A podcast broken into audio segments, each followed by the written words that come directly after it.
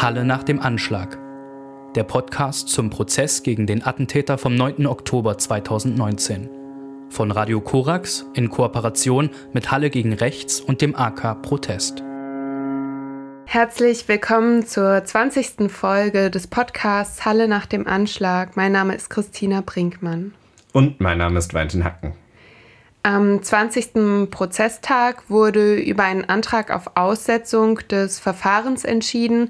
Es wurde an diesem Prozesstag erneut der psychiatrische Gutachter Norbert Leigraf als Zeuge vernommen und es wurde ebenso vernommen Benjamin Steinitz, der Vorsitzende der Recherche- und Informationsstelle Antisemitismus des Bundesverbands RIAS.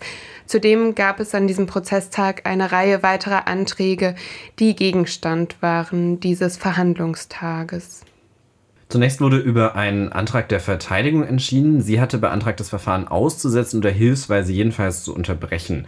Die Ablehnung dieses Antrags durch den Staatsschutzsenat des Oberlandesgerichts Naumburg haben wir uns von Wolfgang Ehm, dem Pressesprecher des Gerichts, erklären lassen. Ausgangspunkt äh, dieses Antrags war der rechtliche Hinweis des Gerichts, dass hinsichtlich einer Straftat nicht, wie angeklagt, lediglich eine Verurteilung wegen eines Verkehrsdeliktes und fahrlässiger Körperverletzung in Betracht kommt, sondern möglicherweise auch wegen versuchten Mordes. Das hat die Verteidigung zum Anlass genommen, äh, einen Antrag auf Aussetzung des Verfahrens zu stellen. Eine solche Grundlage gibt es in der Strafprozessordnung für den Fall, dass äh, während der Hauptverhandlung neue Tatsachen zutage treten, dass dann daraufhin ein entsprechender Hinweis erteilt wird, dass eine Verurteilung wegen eines schwereren Deliktes in Betracht kommt und dass dadurch die Verteidigungsmöglichkeiten äh, des Angeklagten bzw. der Verteidiger beeinträchtigt sind. Die Vorsitzende hat heute den Beschluss des Senats äh, verkündet, wonach der Antrag zurückgewiesen worden ist. Äh, und zur Begründung hat sie im Wesentlichen ausgeführt, dass eine Kernvoraussetzung nicht erfüllt ist, dass nämlich nicht während der Hauptverhandlung neue Tatsachen zutage getreten sind, dass vielmehr der rechtliche Hinweis sich vielmehr darauf stützt, dass auf der Grundlage der altbekannten äh, Tatsachen auch eine andere rechtliche Einschätzung möglich ist, als die, die in der Anklageschrift vorgenommen ist. Eine solche Situation eine lediglich neue rechtliche Einschätzung bekannter Tatsachen rechtfertigt und erfordert aber keine Aussetzung des Verfahrens und auch, auch keine Unterbrechung. Das sagt Wolfgang Ehm, der Pressesprecher des Oberlandesgerichts Naumburg, und es sei noch mehr aufgerufen, um was es hier inhaltlich geht. Dieser rechtliche Hinweis erging bezüglich des Handelns des Angeklagten auf seiner Flucht auf der Magdeburger Straße. Dort hat der Täter eine Person, Aftax Ibrahim, angefahren und Aftax Ibrahim tritt auch als Nebenkläger auf im Prozess und ähm, seine Anwältin geht davon aus, dass dieses Anfahren auf der Magdeburger Magdeburger Straße aus rassistischen Motiven passiert ist. An diesem 20. Prozesstag hatte das Gericht noch über einen weiteren Antrag der Verteidigung des Angeklagten zu entscheiden. Dieser weitere Antrag richtete sich gegen das Gutachten des Psychiaters und Neurologen Norbert Leigraf. Herr Leigraf hatte zuvor im Prozess schon ausgesagt, ist dort neben Frau John gehört worden als Sachverständiger. Beide haben den Angeklagten untersucht, Frau John als Psychologin, Herr Leigraf als Psychiater und Neurologe und hatten Gutachten zu erstatten, hatten sich zu beschäftigen mit der Frage, ob der Angeklagte schuldfähig ist oder ob er aufgrund einer psychischen Erkrankung oder anderer Umstände eben nicht schuldfähig ist, was dann auch seiner Verurteilung im Wege stehen würde, sind da zu dem Ergebnis gekommen, der Angeklagte ist voll schuldfähig und in diesem Zusammenhang sind nochmal Aussagen des Angeklagten besprochen worden. Er hatte angegeben, in der Situation, als er sich vor der Synagoge befand, habe er, sei er wie im Tunnel gewesen, er habe rot gesehen, also tatsächlich, die Dinge seien ihm rot erschienen, die er gesehen habe. Und dazu ist Herr Leigraf bei der Erstattung seines Gutachtens befragt worden inwieweit das vielleicht die Steuerungsfähigkeit des Angeklagten beeinträchtigt hätte. Das ist eine wichtige Kategorie, wenn es um die Schuldfähigkeit geht. Wenn der Mensch nicht steuern kann, was er tut, ist es schwierig zu sagen, er ist daran schuld. Herr Leigraf hatte das in Anführungszeichen beiseite gewischt und da durchblicken lassen, er sieht nicht, was dieses geschilderte Phänomen denn sein solle und er könne auch nicht erkennen, dass es für die Frage der Schuldfähigkeit besonders wichtig sei. Die Verteidigung des Angeklagten hatte dann eingebracht, es könne sich dabei um das Krankheitsbild Migräne mit Aura handeln und hatte gefragt, ob der Gutachter dazu etwas sagen könne. Und er hat auch da das äh, eher in Abrede gestellt, dass das wahrscheinlich sein könnte. Nun hat die Verteidigung am 20. Prozesstag äh, gesagt, das weckt in ihnen Besorgnis der Befangenheit. Der Gutachter würde jetzt nur noch sein eigenes Gutachten weiter verteidigen und er hätte sich zu diesem Punkt also nicht richtig informiert oder vielleicht auch nicht richtig als Sachverständiger da ausgesagt oder nicht direkt verstanden, worum es da geht. Und äh, die Verteidigung wollte ihn also ablehnen lassen. Zur Frage, unter welchen Umständen ein Gutachter oder eine Gutachterin von einem Gericht äh, wegen Besorgnis der Befangenheit abgelehnt werden muss, haben wir nochmals mit Herrn Ehm, dem Pressesprecher des Oberlandesgerichts, gesprochen. Die Strafprozessordnung sagt, dass ein Sachverständiger unter den gleichen Voraussetzungen äh, als befangen abgelehnt werden kann äh, wie ein Richter, eine Richterin. Äh, das sind im Wesentlichen Gründe, die die Besorgnis rechtfertigen, dass der Sachverständige nicht unparteiisch und unabhängig sein Gutachten erstatten könnte. Das sagt Wolfgang Ehm, der Pressesprecher des Oberlandesgerichts dass dessen Staatsschutzsenat den Antrag der Verteidigung, Herrn Leihgraf als Gutachter abzulehnen, äh, diesem Antrag nicht gefolgt ist, diesen Antrag abgelehnt hat. Einmal auf der Ebene der formalen Argumente, also der Zulässigkeit, da hat äh, die Vorsitzende Richterin ausgeführt, es sei schon nicht möglich, einen solchen Antrag gegen einzelne Teile eines Gutachtens oder eine Aussage zu stellen. Wenn, könne nur ein ganzer Gutachter als Person abgelehnt werden, aber nicht einzelne Teile. Und auch inhaltlich sei nicht zu erkennen, dass es hier Gründe gibt, warum der Gutachter nicht unparteilich agiert haben sollte. Nachdem das Gericht das geklärt hat und diesen Antrag abgelehnt hat, ist Herr Leihgraf nochmal erneut als Zeuge, als Sachverständiger vernommen worden und dann speziell befragt worden zu diesem Krankheitsbild Migräne mit Aura. Gibt es das? Was macht das? Kann das hier vorliegen? In der Zusammenfassung sagt Herr Leihgraf, es gibt Migräne mit Aura. Es sei jedoch reichlich unwahrscheinlich, dass das bei einer Person geschehe, die vorher nicht unter Migräne gelitten habe oder jedenfalls schon vorher Migräne gehabt habe. Der Angeklagte hat nicht angegeben, dass er vorher Migräne gehabt habe. Und außerdem sei diese Aura, also diese Veränderung der Wahrnehmung, ein Vorstadium zur eigentlichen Migräne, die dann mit Kopfschmerzen und solchen Dingen weiter erfolgt. Und der Gutachter hat auch ausgeführt, wenn jemandem das das erste Mal passiere, dann treffe ein das und es löse im Regelfall Panik aus. Er hat den Vergleich gezogen, manche Menschen würden das wahrnehmen, wie wenn man einen Schlaganfall hat, also mit erheblichen Auswirkungen. Und ähm, entsprechend unwahrscheinlich sei es, dass dann jemand noch weitere Taten begehen könne, sondern man sei, ich formuliere das jetzt nicht in seinen Worten, im Prinzip ausgenockt quasi durch diese Migräne mit Aura.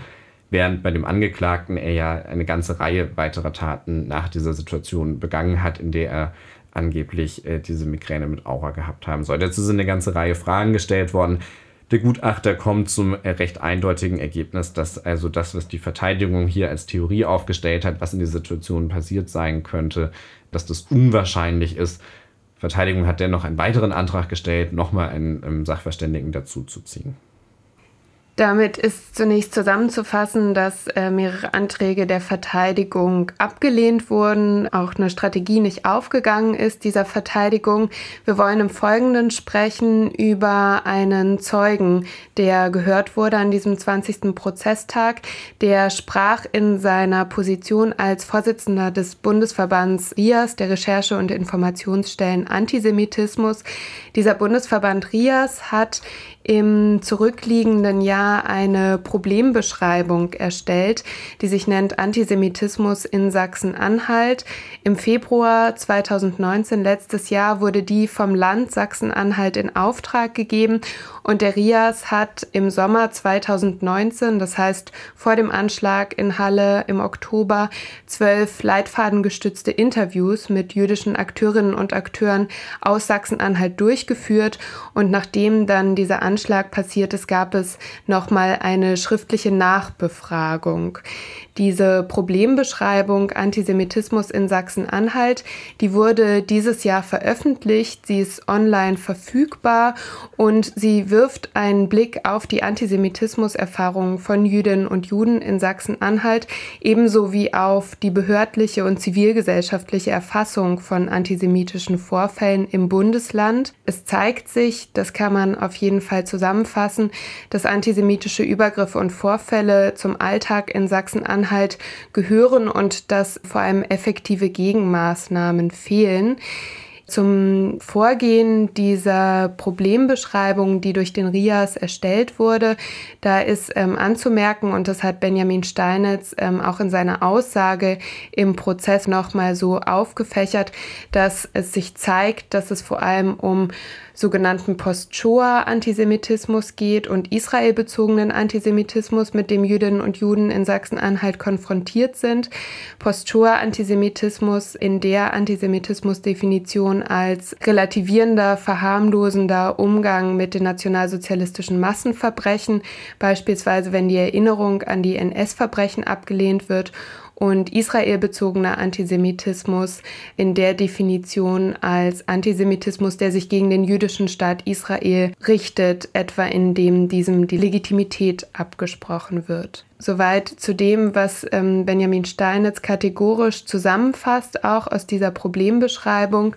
Was er außerdem aussagt vor Gericht ist, dass die Erfahrungen dieser Recherche- und Informationsstelle Antisemitismus und auch die Aussagen in diesen Interviews, die geführt wurden, zeigen, dass von Antisemitismus betroffene Vorfälle nicht zur Anzeige bringen. Das wiederum auch nichts Neues, aber dennoch nochmal wichtig darauf hinzuweisen, dass es auch eben in dieser Problembeschreibung für Sachsen-Anhalt ganz zentral ist, dass es quasi eine hohe Dunkelziffer gibt und dass das auch resultiert aus einer Resignation gegenüber der Tatsache, dass antisemitische Straftaten durch die Strafverfolgungsbehörden selten als solche anerkannt und selten konsequent verfolgt würden.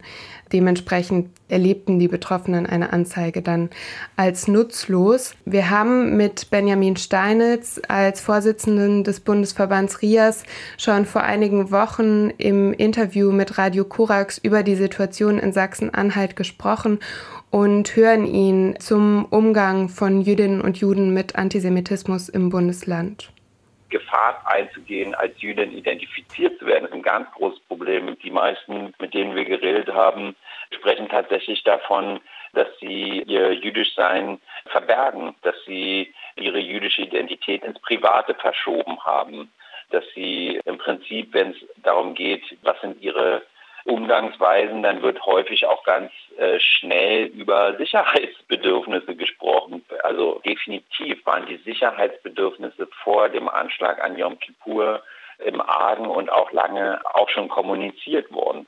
Das sagt Benjamin Steinitz, Vorsitzender des Bundesverbands RIAS und spricht damit an, dass in dieser Problembeschreibung zu Antisemitismus in Sachsen-Anhalt, die schon vor dem Anschlag erstellt wurde, schon ganz klar wurde, dass ähm, Jüdinnen und Juden sich nicht sicher fühlen und dass es äh, Defizite gibt in, im Schutz von jüdischen Einrichtungen. Dazu passt auch, das hat er auch nochmal in seiner Aussage vor Gericht wiederholt, dass es ein klar zu benennendes strukturelles Problem mit Antisemitismus in der Polizei von Sachsen-Anhalt gibt. Ähm, das haben mehrere Vorfälle in den letzten Monaten, die öffentlich wurden, deutlich gemacht. Wir hören nochmal Benjamin Steinitz mit einer Erfahrung aus dem Problembericht.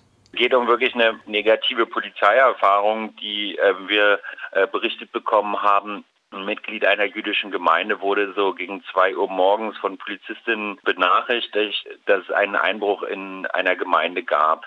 Letztendlich wurde dann im Nachhinein auch festgestellt, dass es kein Einbruch war, sondern lediglich ein offenstehendes Fenster in den Gemeindehäusern. Vor Ort sei er dann von den Beamten gebeten worden, nach dem Öffnen der Tür das Gebäude als erster zu betreten. Als er dann entgegnete, dass er erst nach dem Spürhund eintreten wolle, antworteten ihm dann tatsächlich die Beamten, dass der Hund ja 10.000 Euro kosten würde. Der Betroffene fragte, was sein Leben kosten würde und betrat noch von der Aussage schockiert das Gebäude. Alles ist dabei gut gegangen, aber die ähm, Erinnerung an dieses Gespräch hat den Betroffenen auch noch Jahre später sozusagen auf unsere Frage, wie ähm, das polizeiliche Agieren vor Ort beschrieben werden würde, stark geprägt. Und ich denke, das sind genau diese Situationen, wo man, wo, also wo ich mir einfach an den Kopf fasse und frage, wie kann es sein? Eigentlich, was passiert da bei so einem Beamten? Und da ist viel, viel zu tun und ich habe ähm, Sorge, dass das, wenn man sich die Aussagen von Herrn Stark nicht anschaut, ähm, nicht in aller Konsequenz dann auch ähm, verstanden oder auch umgesetzt wird. Das sagt Benjamin Steinitz, mit dem Radio Korax gesprochen hat über die Problembeschreibung Antisemitismus in Sachsen-Anhalt. Er hat hier gerade zitiert aus dieser Studie und zum Ende aber auch hingewiesen auf eben die Situation im Bundesland mit dem Innenminister Holger Stahlknecht, der sich Anfang Oktober bei einem Besuch im Dessauer Polizeirevier folgendermaßen äußerte, dass nämlich die Polizei seit dem Attentat von Halle monatlich 1500 Arbeitsstunden zusätzlich leisten müsse, um jüdische Einrichtungen in dann eben Dessau, dort sprach er im Polizeirevier, zu bewachen. Und Steignecht hat dann in diesem Polizeirevier gemeint, diese 1500 Stunden fehlen woanders. So die Aussagen des Innenministers von Sachsen-Anhalt. Und wir hören nochmal Benjamin Steinitz zu einer Einschätzung dieser Aussagen Stahlknechts möchte mich tatsächlich an dieser Stelle vor allem auf die Aussagen von Herrn Starknecht beziehen, weil er natürlich als amtierender Innenminister Sachsen-Anhalt für die Sicherheit von Juden und Jüdinnen, für deren Einrichtungen und auch aus meiner Sicht ganz wichtig für die Vermittlung der Notwendigkeit dieser Schutzmaßnahmen in die Öffentlichkeit maßgeblich verantwortlich ist. Dass überhaupt es ein Jahr dauert, bis nach einem so heftigen Anschlag wie in Yom Kippur 2019 eine neue Sicherheitsvereinbarung über die Aufbesserung von Sicherheitsmaßnahmen unterzeichnet werden kann, ist ja schon bezeichnend genug, dass da also der Staat ähm, sehr langsam agiert. Dass aber in einer solchen Aussage im Prinzip genau dieses antijüdische Ressentiment einer vermeintlichen Sonderbehandlung von Juden und Jüdinnen, unter denen dann Bürger XY leiden würde, weil die Polizei nicht mehr pünktlich zu ihnen kommen könne, weil die polizeilichen Schutzmaßnahmen so viel Zeit in Anspruch nehmen. Das befördert natürlich Neid, das befördert Missgunst, das befördert alles das, was quasi über Studien immer wieder belegbar in unserer Gesellschaft verankert ist, nämlich die antisemitische Vorstellung, dass, dass Juden ähm, anders behandelt werden, besser behandelt werden als nicht-jüdische Mitbürger. Ähm, und das ist natürlich äh, wirklich besonders fatal. Das sagt Benjamin Steinitz, der an diesem 20. Prozesstag als Zeuge ausgesagt hat, als Sachverständiger ausgesagt hat, in seiner Funktion als Vorsitzender des Bundesverbands Recherche- und Informationsstellen Antisemitismus. Er hat in seiner Aussage vor Gericht betont, das gezielte Töten von Jüdinnen und Juden in Deutschland habe 1945 nicht geendet. Extreme Gewalt auch gegen das Leben fand weiter und findet weiter statt. Und in Bezug auf Sachsen-Anhalt, es ähm, klang jetzt mehrfach schon an, hat er auch nochmal dezidiert auf die Alltäglichkeit von Antisemitismus, von dem Jüdinnen und Juden betroffen sind, hingewiesen.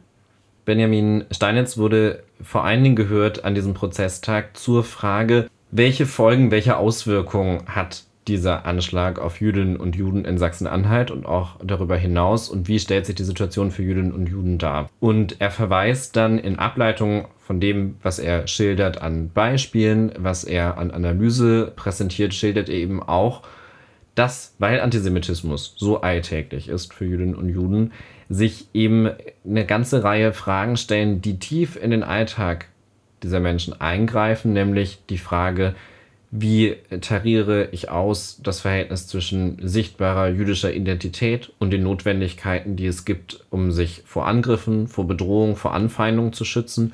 Er macht das auch nochmal plastisch am Beispiel von Eltern, für die sich die Frage stellt. Und da sagt er, das ist eine Frage, die dann sie auch als Verband eben erleben, die zum Teil auch an sie herangetragen wird wie stärke ich Kinder in ihrer jüdischen Identität und sorge gleichzeitig dafür, dass sie eben nicht angefeindet werden oder dass sie diese Anfeindung überstehen, die alltäglich geschehen, auch in Sachsen-Anhalt. Und ordnet dann eben auch ein, dass für Jüdinnen und Juden der Anschlag auf die Synagoge in Halle 2019 bei weitem nicht so überraschend war, wie das für manche Kommentatorinnen und Kommentatoren gewesen sein mag, die aus der Mehrheitsgesellschaft darauf schauen, weil eben Jüdinnen und Juden alltäglich Antisemitismus und antisemitische Gewalt in Deutschland und auch eben in Sachsen-Anhalt erleben.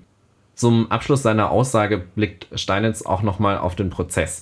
Und er verwendet in seiner Aussage immer wieder den Begriff der Botschaftstaten oder auch der Botschaftsstraftaten, wenn er antisemitische Taten meint.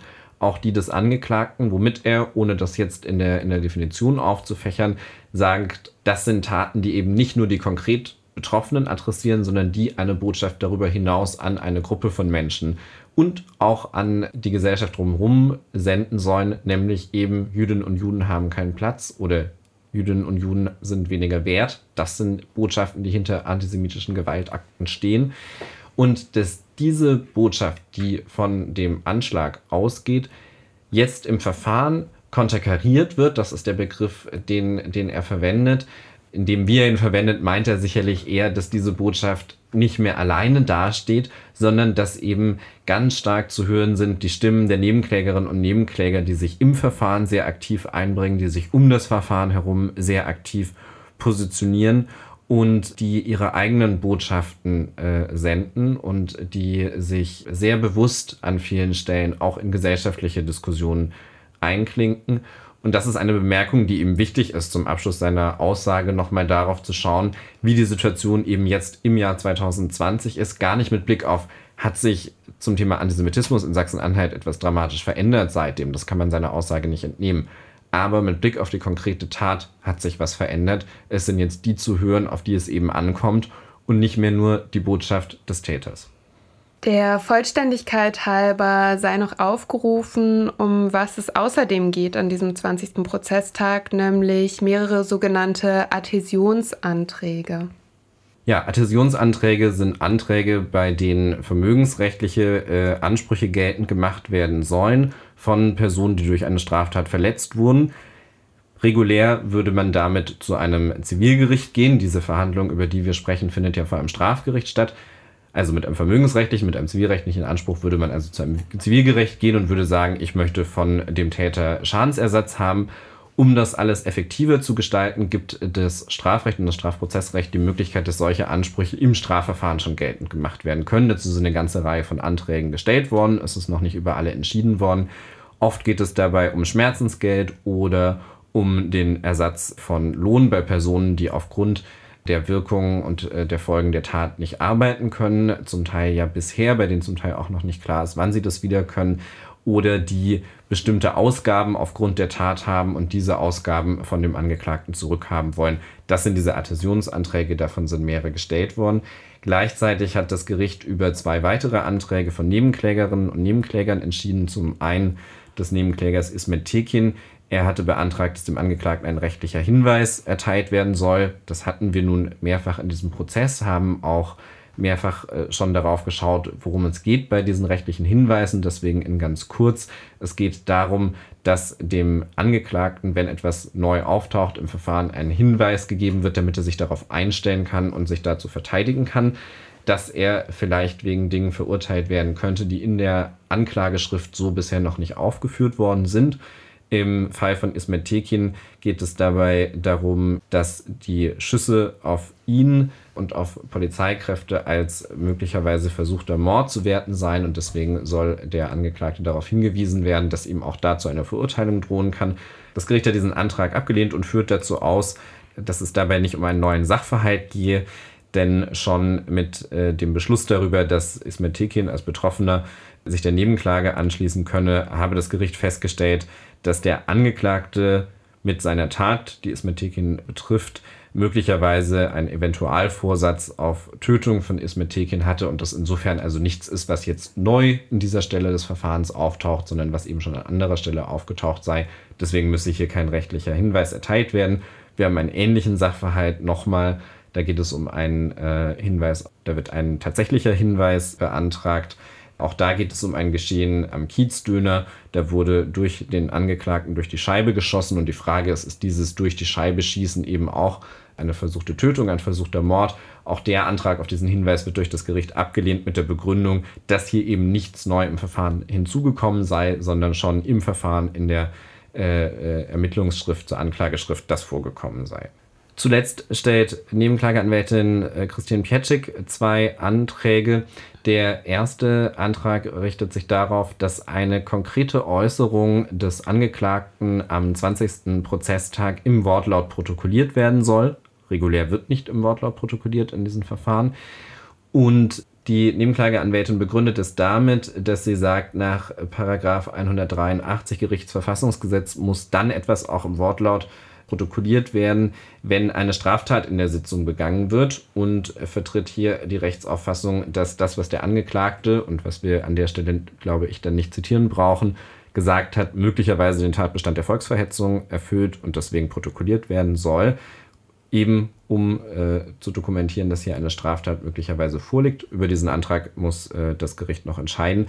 Einen weiteren Antrag stellt Rechtsanwältin Pietschik mit dem sie verlangt, dass Matthias Quent, äh, Direktor des Instituts für Demokratie und Zivilgesellschaft äh, in Jena, als Sachverständiger vor Gericht gehört werden soll. Er soll vor Gericht Aussagen zur Tatmotivation des Angeklagten. Insbesondere soll auch Beweis erhoben werden darüber, dass der Angeklagte sich in eine Reihe rechtsmotivierte Taten stellen wollte und gleichzeitig andere zu weiteren Nachahmertaten motivieren wollte sie auch dazu in die Lage versetzen wollte, diese Taten begehen zu können. Möglicherweise auch darüber, was er im Verfahren aussagt, möglicherweise auch darüber, was er in seinen Dokumenten veröffentlicht hat.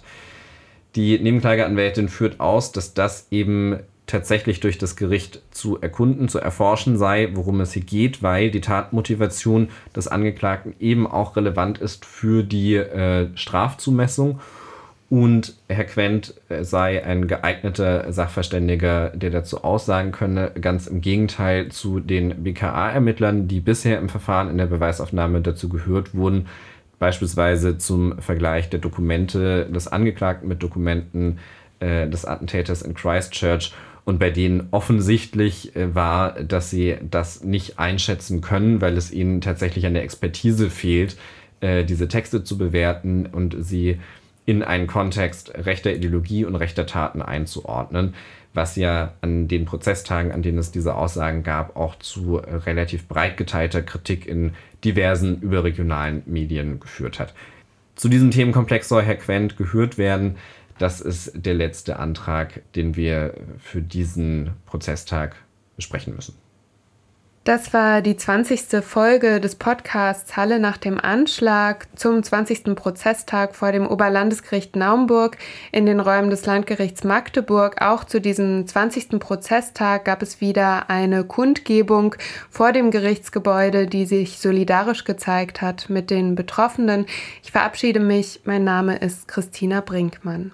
Und mein Name ist Valentin Hacken. Die nächste Folge des Podcasts werden wir zum 21. Prozesstag am 18. November 2020 aufnehmen. Halle nach dem Anschlag. Der Podcast zum Prozess gegen den Attentäter vom 9. Oktober 2019.